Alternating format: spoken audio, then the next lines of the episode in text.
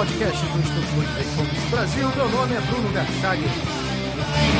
Hoje eu converso com Aurélio Schommer, escritor, pesquisador e autor da História do Brasil Vira-Lata.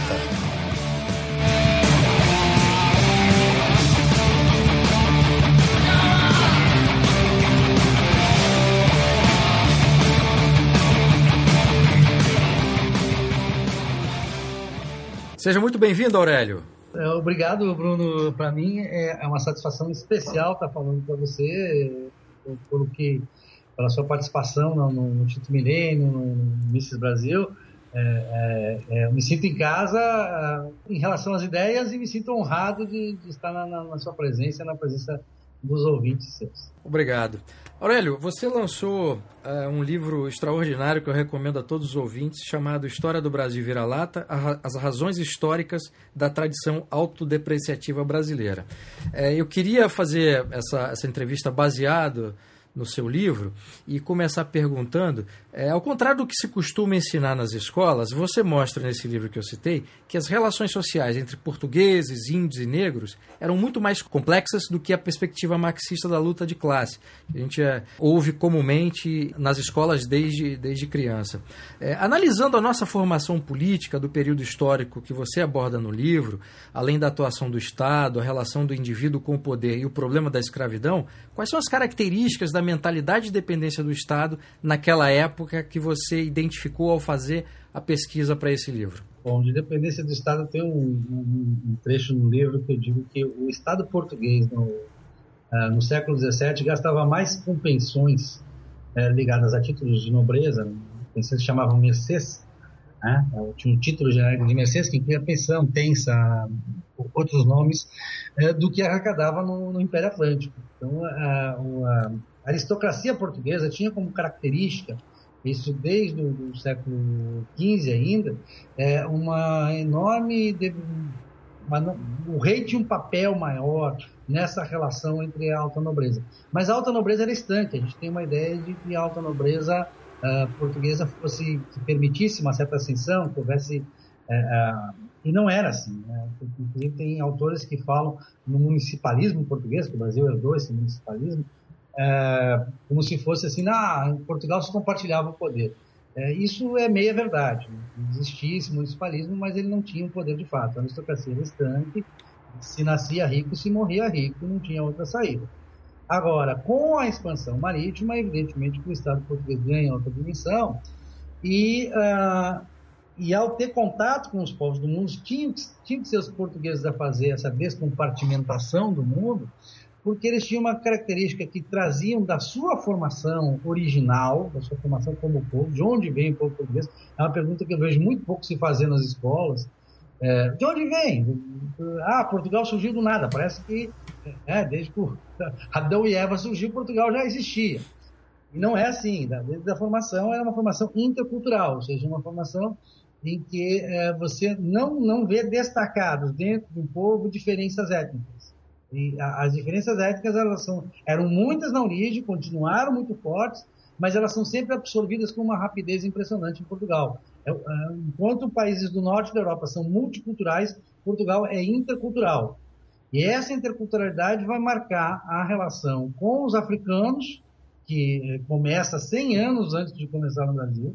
Havia escravidão africana ah, em, na metrópole, em Lisboa, em nas cidades portuguesas 100 anos antes de haver no Brasil, é, e vai marcar a relação com o índio.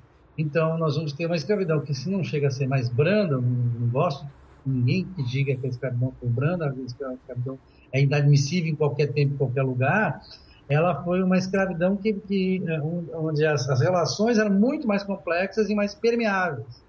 Tanto que Henrique Dias é, vai ser, na, na, minha concepção, é um dos heróis é, fundadores do Brasil, e era negro. Era, era, era negro preto, como se dizia na época, ou seja, 100% sangue africano. E, e, ganhou título de nobreza, ganhava, também participava dessas pensões, também participava dessa dependência do Estado, como os tupis, como Araribóia, como Felipe Camarão, é, todos tupis e que, que, participaram desse, receberam muito bem esse esquema é, de dependência do Estado. Bom, você citou aí a questão da pensão e a questão da carga tributária.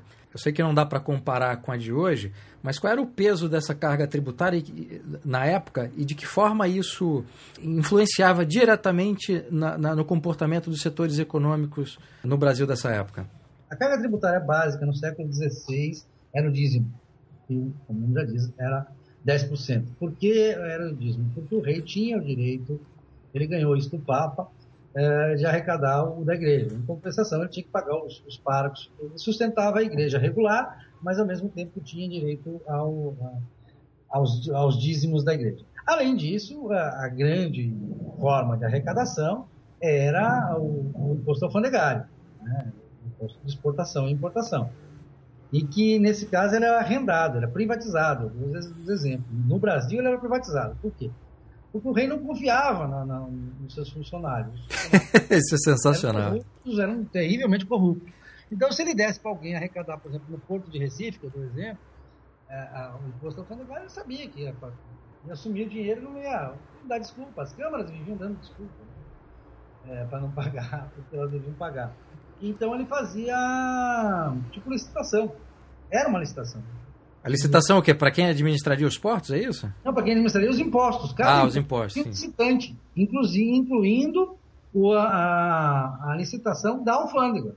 Você não licitava o porto. O porto era, era público, ou, ou, é, ou tinha seus armazéns, enfim.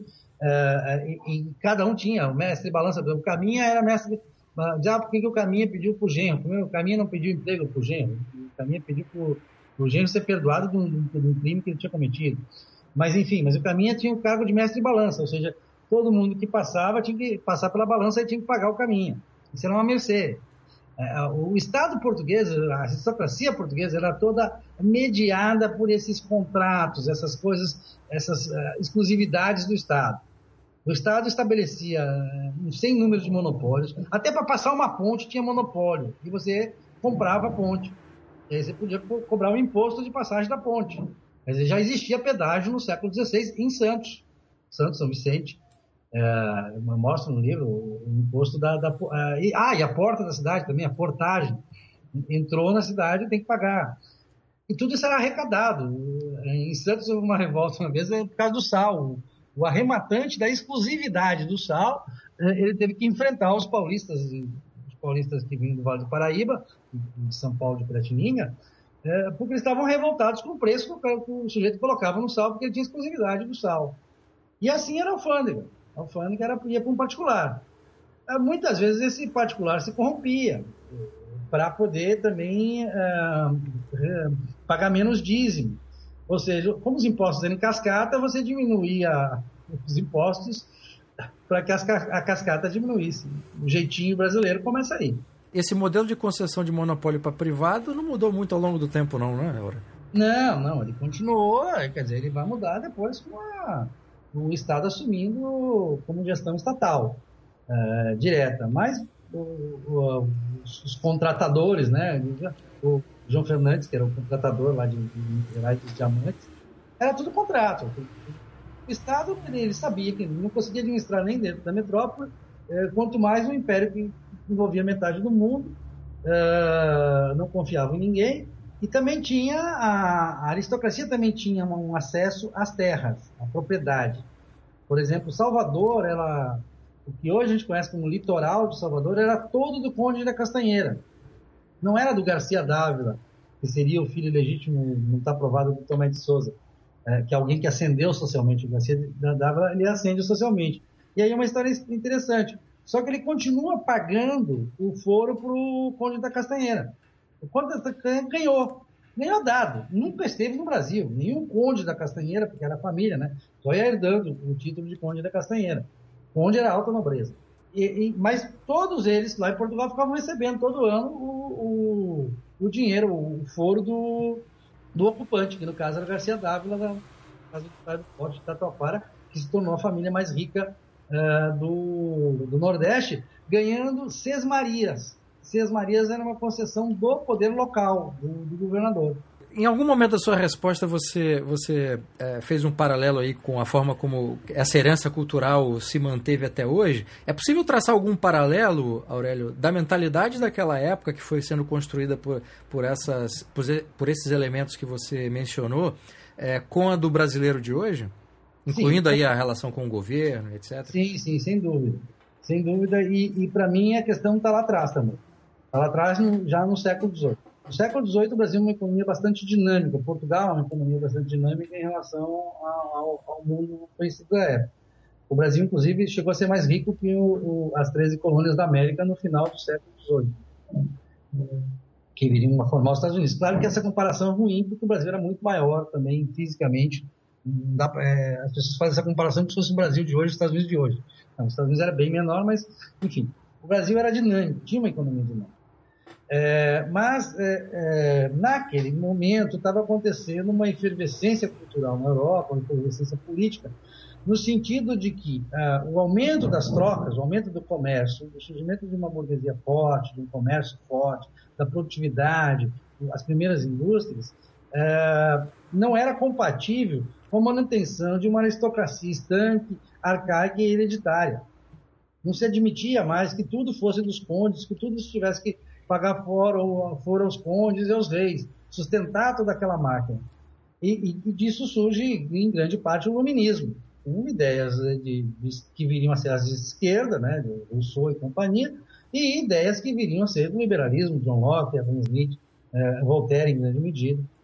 E o Brasil eh, embarca nisso através do Marquês de Pombal. O Marquês de Pombal é, é um expoente disso em meados do século XVIII, é, claro, inspirado por uma corrente, uma torrente de liberais, eh, de gente que tinha ascendido socialmente em Portugal e que contestava o, o fato de que Portugal e o Brasil continuavam sob, sob domínio das velhas casas aristocráticas. Só que no Brasil essa obra não se completa. Depois de Pombal veio uma reação, uma reação muito forte no governo de Maria I, as reformas, as chamadas reformas pombalinas, as reformas liberais, uh, o, o, projeto de educação de Pombal, que era muito bom, de botar ciências em Coimbra, de, de aprimorar a técnica, de, incentivar a indústria, ele, ele fica ele é, ele é suplantado e nós uma, uma reação aristocrática. Essa reação aristocrática vai durar em Portugal até o final do século XIX, vai durar no Brasil também até o final e vai ser suplantada no Brasil por uma lástima que é o positivismo, né? que é uma ideia uh, uh, que eu, eu, diria muito mais próxima da esquerda, do, do, do, totalitarismo, uh, do que de um liberalismo de fato. Entendi. E aí nós continuamos, né? Sim, sim, você quer chegar no, no hoje, né? Isso. Não, não, não houve uma superação do, desse binômio aristocracia-positivismo. O fato novo é o positivismo. De lá para cá, não, nós não temos nenhum fato novo. Nós não temos um Partido Liberal no Brasil. Pô. Você citou numa parte da sua resposta, Aurélio, a, o dinamismo da economia que houve na, na, na, época, século XVI, se eu não me engano, que você citou, não é isso? O século XVIII é, é, 18. é forte, né? Mas, claro, o XVI já, já nasce com uma economia muito boa no final do século XVI. Né? E, o, e o, que, que, o que, que acaba com esse dinamismo? For, foram, foram essas, essa, essa mudança cultural que, que começa na Europa e chega no Brasil ou, ou teve aí alguma outra razão? Jorge Caldeira, Jorge Caldeira bota basicamente muito Inglaterra. Mas eu não gosto desse negócio de culpar a Inglaterra porque, é, porque a Inglaterra substitui Portugal por praticamente um exclusivo colonial. Eu passo a ser um grande parceiro.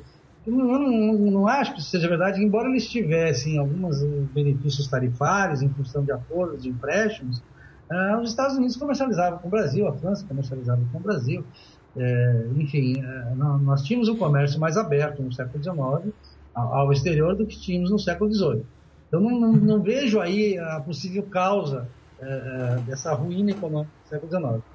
O grande problema, a meu ver, foi que é, o, o, discurso liberal de Pombal até, até Antônio Pereira Rebouças, passando pelo Visconde Caiu e tantos outros, e principalmente pelos portugueses da metrópole, na, na Constituinte de 1821-22,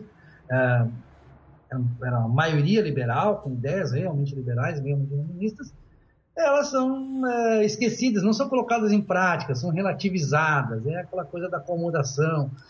Se acomoda e não acontece a reforma, a reforma na educação preconizada por, por, é, por Pombal. Ela não acontece, simplesmente você retira os jesuítas e não põe nada no lugar. Tinha um projeto muito lindo, uma escola maravilhosa, mas não acontece. E aí não há o aprimoramento da técnica, e é uma acomodação a um sistema, um apego ao sistema escravocrata, é, com um escravo cada vez mais caro e cada vez mais difícil de lidar, porque eles passam, passam a trazer de regiões da África é, é, que não tinham o costume de, de serem escravos, porque os primeiros escravos que vêm, eles tinham o costume de ser escravos no lugar de origem. Eu digo isso com relação à questão do Congo. Grande parte dos, dos afrodescendentes brasileiros hoje, a maior parte é congolesa, ou seja, é banto, como se diz, Congo-Angola. E, e, a gente vê que no século XVI o sistema aristocrático congolês, do rei do Congo, era assim mesmo. Todo mundo tinha o rei e os seus asseclas, o resto era escravo. Então, no século XIX, você traz escravos de regiões é, muçulmanos, para escravos muçulmanos que, não, não, que, tinham nascido livres, tinham, ah, povos que tinham sido livres, livres uh, historicamente muito mais livres do que escravos, e isso vai dar problema, vai dar rebeliões, vai aumentar o custo, a própria pressão da Inglaterra, sim, aí o Jorge Caldeira tem razão, né? a Inglaterra uh, uh, fez um, uma pressão para que o Brasil parasse de trazer novos escravos, e, e isso encareceu o, o tráfico negreiro, né? A Inglaterra fez muito bem. A Locke gosta muito de dizer isso. Né? Realmente se protestava demais contra a Inglaterra aqui no século XIX, mas o, se, protestos organizados por mercadores de escravos. Né? Contra essa ideia que eles não sabiam de onde vinha, de onde podia vir essa ideia da Inglaterra. O que, que eles, os ingleses ganham com isso? É, não era questão de mercado consumidor, certamente. Mas, enfim, o século XIX vai ter uma acomodação e aquele principal produto nosso, em que nós éramos campeões, em que nós éramos líderes de mercado, que era o agronegócio da época, que era a, o sistema agroindustrial a, do canavial, da, de fazer açúcar, ele entra em crise por, por, porque ele é superado por outros países que investem na técnica. O investimento em melhor na produtividade é feito antes pelos outros países do que pelo Brasil. O Brasil fica parado e quando vê a, o, o, seu modelo de a, sua improdutividade é mais ou menos o que está acontecendo hoje. Né? Você fica parado, fica parado, achando que está tudo bem, aí daqui a pouco você descobre que você não é competitivo mais com ninguém, que você não consegue exportar para ninguém porque o seu custo de produção é muito alto. Entendi. Você mostra no livro que inicialmente essa indústria da, da cana-de-açúcar era bastante desenvolvida e dinâmica, né? Exato, ela começa muito bem. Portugal começa muito bem, porque Portugal foi o primeiro a fazer a, a indústria, já, já na Europa, no Algarve, é, é, um modelo industrial muito bem feito, bem, bem pensado. Bem, eles importavam uh, técnicos do, dos Países Baixos, mas os Países Baixos na época eram, eram uma colônia da Espanha, eles não tinham o pessoal vinha mesmo na, digamos assim, eram, eram quase escravos brancos. É, vinham em busca da oportunidade, vinham trabalhar, eram, eram pagos, eram assalariados, vinham trabalhar aqui no Nordeste do Brasil. Mas, enfim, era uma indústria que funcionava muito bem. E aí, no, no final do século XIX, ela vai ter um apoio extra, que é as revoluções no, no, no Caribe, na América Espanhola, em todos os centros é, que concorriam com o Brasil, é, existem grandes revoluções políticas. O Haiti mesmo tinha uma grande produção de açúcar e aquela, aquela sucessão de guerras, o alto governo haitiano, que não representou o fim da escravidão, é bom que se diga, é, os negros continuaram escravizando os negros no Haiti, mesmo tomando poder, é, o que acontecia no Brasil também, é, com muitos né, descendentes de africanos, uma vez no poder faziam isso. Mas, enfim, voltando para o canavial, uh, isso levou o preço do açúcar lá em cima foi a última grande era de ouro. Então, até dizer, ah, mas o Brasil fez a independência porque estava em crise. Que crise? Foi a melhor época do Brasil foram os últimos anos uh, de uh, união a Portugal. E que grande parte deles o Brasil passou, não por acaso, como sede do Império no Rio de Janeiro. E mesmo nesse período que a economia, pelo menos nesse setor, estava eh, se desenvolvendo, a relação entre governo e iniciativa privada se manteve a mesma, né? Sim, claro, as concessões, as mercês, os exclusivismos, o exclusivismo de comércio, uma das lutas do, liberal José da Silva Lisboa, sendo o ícone dessa luta, foi a abertura dos portos, que acontece em 1808, Portugal também não tinha saída, abriu porque não tinha outra saída. Mas, é, enfim, é, cabia ao Estado português, esperava disso os clientes desse Estado, e tudo é uma relação de dois lados. Você paga, mas você também recebe. Né? É esse compadrio, esse homem cordial, ele, ele, ele mistura o público e o privado do jeito que faz hoje. Isso já era assim. Então, nesse, nesse início do século XIX, as relações se dão desse, dessa forma. Você pega a Inconfidência Mineira. Ah, a Inconfidência Mineira era uma reação. Não era reação brasileira coisa nenhuma. Mostra no livro que isso não tem a menor, não faz o menor sentido pensar aquilo como, ah, queremos a independência. Era uma briga porque, olha, eu, eu, eu, eu ganhava mais com essa concessão aqui, não me deram a concessão, deram para o outro, e agora não estou ganhando o suficiente, então eu quero brigar porque eu quero a concessão de volta para mim. Mudou o governador lá, o governador não está mais tão meu amigo. O jogo era esse, só, só se revoltava para ganhar mais, é, porque achando que o vizinho tinha ganho demais. Bom, você citou aí o Visconde de Cairu, José da Silva Lisboa, que era um pensador e, e político liberal, e além dessa participação aí decisiva na abertura dos portos, ele também foi decisivo na, na, na independência do Brasil, né? Ele também foi, foi, participou de forma muito ativa e, e, vigorosa no debate sobre o Estatuto dos Libertos na Constituinte de 1823, como uhum. você me mesmo menciona no seu livro. É, pegando esse exemplo é, desse, do, do Visconde de Cairu, Aurélio, é, você consegue estabelecer, de acordo com as pesquisas que você fez, qual era a concepção de liberdade nessa época e o que, que essa concepção nos deixou como herança cultural? Era, era, era, era toda a influência do.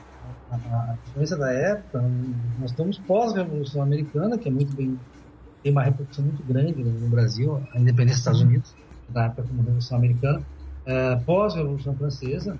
Então é um momento de, de, de vitória do, do, do iluminismo. E é esse iluminismo é, é, que ele representa uma liberdade em relação a o nascer rico, morrer rico, nascer pobre, morrer pobre. Em relação ao determinismo de classe social uh, uh, da aristocracia.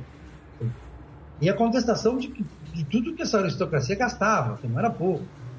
Quando, é, como você vê na França, se questionava a aristocracia e a igreja. A igreja ia junto. Assim, isso pesava na economia, pesava na produtividade. Então, ser liberal nesse tempo é tentar se livrar desse peso. Tomar, tomar assim as rédeas do poder realmente. Entendeu? E o Portugal não reunia as cortes. Portugal não reunia as cortes fazia 200 anos, mano. Não tinha. É, não tinha parlamento. Não tinha representatividade. Era só as câmaras municipais. E as câmaras municipais muitas vezes ficavam brigando umas com as outras para estabelecer confiscos, tabelas de preço, câmaras municipais no Brasil, useiras e vezeiras, é, usavam seu poder, porque não existia prefeito. E o presidente da Câmara era o próprio. Não era exatamente o presidente da Câmara, mas. É, enfim, a Câmara mandava, no, o poder legislativo e executivo. E, e parte do judiciário também. Mas eles pegavam faziam confiscos em relação às câmaras vizinhas. Eram, eram quem pode mais chora menos. E ao mesmo tempo tinham que arrecadar para dar para o governo central. Então era uma relação bastante diferente do que existe hoje, né? O município hoje é dependente do, do centro. Uh, o centro era mais dependente do município, mas uma grande parte voltava. E voltava nas mãos da, pela aristocracia. Então, ser liberal no, no, no início do século XIX é ser contra esse modelo aristocrático de divisão das vendas. E além do Visconde Cairu, quem eram as outras personalidades intelectuais e políticas brasileiras, é, ou que estavam no Brasil pelo menos, que contribuíram na luta pelas liberdades individuais, políticas e econômicas? Tem aí um grupo que você poderia citar? Eu acho todos eles controversos. Eu acho todos eles controversos. Eu, eu gosto muito da Dona Pereira Rebouças, né, que, é um, um líder é, pardo, pardo quase negro, né? ele tinha 75% de sangue africano e foi deputado eleito na Bahia, deputado da, do Império, e era um, era um grande defensor das liberdades individuais, dessa coisa da prosperidade individual, da necessidade de cada, cada um poder ser empreendedor livremente, de concorrer livremente, mas era uma exceção. É, basicamente, ninguém, ninguém tinha como. Ninguém, quando eu falo na classe política, tinha como abrir mão. Mesmo o Cipriano Barata, que era o esquerdista da época, ele tinha lá seus escravos, seus esquemas de renda e tal. Ele passou a vida na, na cadeia, mas é, era uma cadeia com, com, um monte de serviçais é, em volta, que eram direitos de família dele. Não, não, ele não podia abrir mão disso. Isso era, era visto como natural. Era um sistema herdado e natural. Então, a, a, você pega Felisberto Caldeira Brante, você pega grandes pensadores, José Bonifácio, enfim, é, é, todos vão ter um lado uh, pela liberdade econômica, mas ao mesmo tempo vão defender coisas inconcebíveis. E, e acho que a pior delas, é, é, nesse erro, o Zé da Silva Lisboa não caiu, nesse erro, o Antônio Pereira Rebouças não caiu. Foi de achar que o povo não prestava, de achar era a questão do vira-lata, mesmo da autodepreciação de que o Brasil tinha constituído um povo, do, do resultado da mestiçagem, que era incapaz de conduzir seu próprio destino e que, portanto, nós tínhamos que importar, uh, de preferência do norte da Europa, uh, pessoas que, que pudessem vir substituir uh, essa raça de indigentes morais e, e, indigentes para o trabalho. Você acha que essa mentalidade ela também permeou a perspectiva do Estado e do governo, de que forma que se relaciona com a, com a sociedade, no sentido de, de tutelar, né? Quer dizer, a Sim. ideia de que o Estado tem que tutelar porque o povo não presta, o povo é vira-lata. O positivismo era isso, né? Qual foi o primeiro ato do positivismo? O primeiro ato positivo é acabar com Canudos.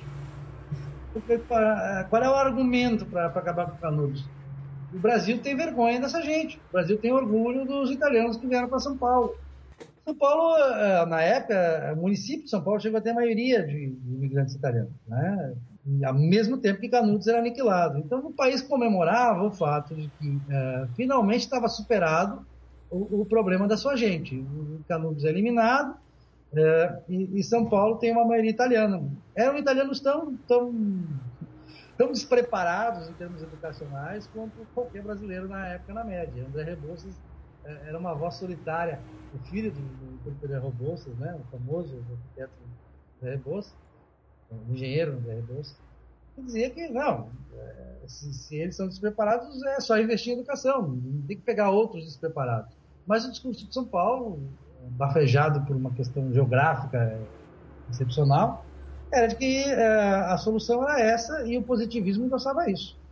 O positivismo endossava de que é, é, tinha recebido uma herança maldita. O hino da República, eu, eu, eu, noto isso, o hino da República, o hino da proclamação da República, que vale até hoje, ele não tem um único elogio ao povo brasileiro. E diz que é, ele, herda um passado dos mais torpes labéus, ou seja, herda um passado maldito. Então, um governo e uma ideologia que dizia uh, uh, o brasileiro não presta, e tudo, todo o nosso passado é ruim. Todo o nosso passado nos condena. Analisando as razões históricas dessa tradição autodepreciativa brasileira, que é o objeto de estudos do seu livro, até que ponto esse elemento cultural influencia diretamente é, um certo exercício de servidão voluntária de parte da sociedade brasileira em relação ao governo e ao Estado? Sim, é, você está, na verdade, eu, eu, eu, não respondi direito a pergunta anterior porque não posso completar. Mas é, o que, que a gente vai pegar? A gente pega Floriano Peixoto e os seus sucessores, a chamada República Velha. O que, que eles vão fazer? Eles vão feudalizar politicamente é, é, e, e, na base do, do, do, do, auxílio. Eu conto quando isso começou assim diretamente com o Barão de Antonina. Bem, o Barão de Antonina, que vai ser mais tarde vai ser o fundador do, da província do Paraná, atual estado do Paraná, ele tinha, pelo governo de São Paulo, ele tinha uma missão, estava encarregado de uma missão de resolver o problema dos Guaranis de Itapeva. Itapeva é um município de São Paulo que fica perto da divisa com o Paraná. O problema com os Guaranis é que os Guaranis é, tinham sido aldeados, aldeamento estatal, mas não ficavam lá, ficavam fugindo lá para os matos, iam fazer as coisas deles, não, não, não permaneciam, não conseguiam estabelecer uma povoação de índios que seria útil para o povoamento da região. Aí o Barão de Antonina teve uma, uma ideia genial. Ele, toda semana ele passou a frequentar o acampamento e levar cachaça, principalmente cachaça, e outros presentinhos da, da civilização aos índios.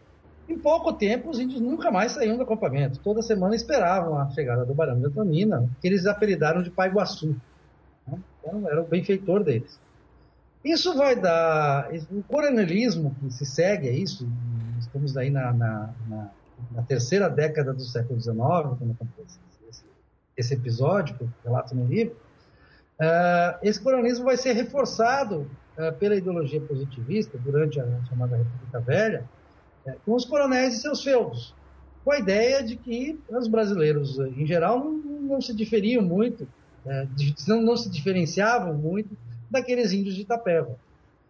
Ah, o golpe de 1930 é, vai contestar um pouco essa, essa ideia do, do coronelismo, mas, é, mas, substituindo os coronéis pelo Estado. O povo continua o mesmo. E a ideia de Getúlio Vargas, Getúlio Vargas me considerava bastante racista em relação a isso, ele também achava que tinha que importar imigrantes porque o povo não prestava, é, é, é apenas de botar mais Estado no lugar do, dos coronéis. E isso continua. Então, a questão hoje, a diferença, talvez, que eu vejo do, do Bolsa Família para Barão de Antonina é que o Barão de Antonina ia toda semana, Bolsa Família é uma vez por mês. Mas uh, a, a, o, o, princípio, a essência da coisa de que uh, desse povo não se espera nada, continua igual. É de que forma que essa tradição autodepreciativa ela é, formou um determinado é, dado cultural e um comportamento da relação com o indivíduo e da sociedade brasileira para com o Estado e com o governo? O, o, o, a elite é, política brasileira, ela nunca, ela não, desde, pelo menos desde o século, início do século XIX, ela não consegue é, ver a sociedade formada por indivíduos. Esses indivíduos só existem numa classe média, ah, são, são alguns uh, uh, os chamados iguais, né? Os que estão na, girando em torno da elite. A, a, a, o grosso do povo é visto como jacatatu. Com gente completamente incapaz de, de, trabalhar, de fazer qualquer coisa, no que coincide com a visão de viajantes estrangeiros do, do, do início do século XIX. Né? A visão até de Darwin, que teve no Brasil. Né? E é um povo sem iniciativa, então é amorfo, que só faz, como o Jeca Tatu só faz nascer, viver mal e morrer cedo. É, não, é, não é alguém para ser levado em conta enquanto sociedade, enquanto indivíduo. Muitíssimo obrigado pela entrevista, Aurélio. Eu que agradeço, Bruno. Foi ótimo, as perguntas excelentes. E, e quero agradecer a todos os ouvintes também, ao Instituto Miss Brasil, é, ao Instituto Milênio, a todos esses que eu tenho uma grande admiração. E ainda tenho como desafio fazer uma história econômica, escrever uma nova história econômica do Brasil e para ter mais coisas para contar. Eu espero sinceramente que você desenvolva esse projeto. Muito obrigado.